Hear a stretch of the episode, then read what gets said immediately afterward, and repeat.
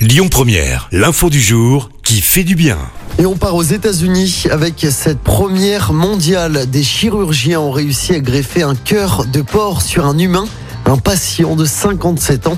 L'opération a eu lieu vendredi dernier. Elle a permis de montrer pour la première fois qu'un cœur d'animal pouvait continuer à fonctionner à l'intérieur d'un humain sans rejet immédiat.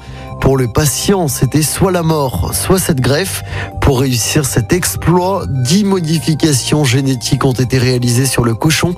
Je veux vivre, avait déclaré le malade juste avant de passer au bloc. Et aux dernières nouvelles, il se porte bien. Écoutez votre radio Lyon Première en direct sur l'application Lyon Première, lyonpremière.fr et bien sûr à Lyon sur 90.2 FM et en DAB+. Lyon Première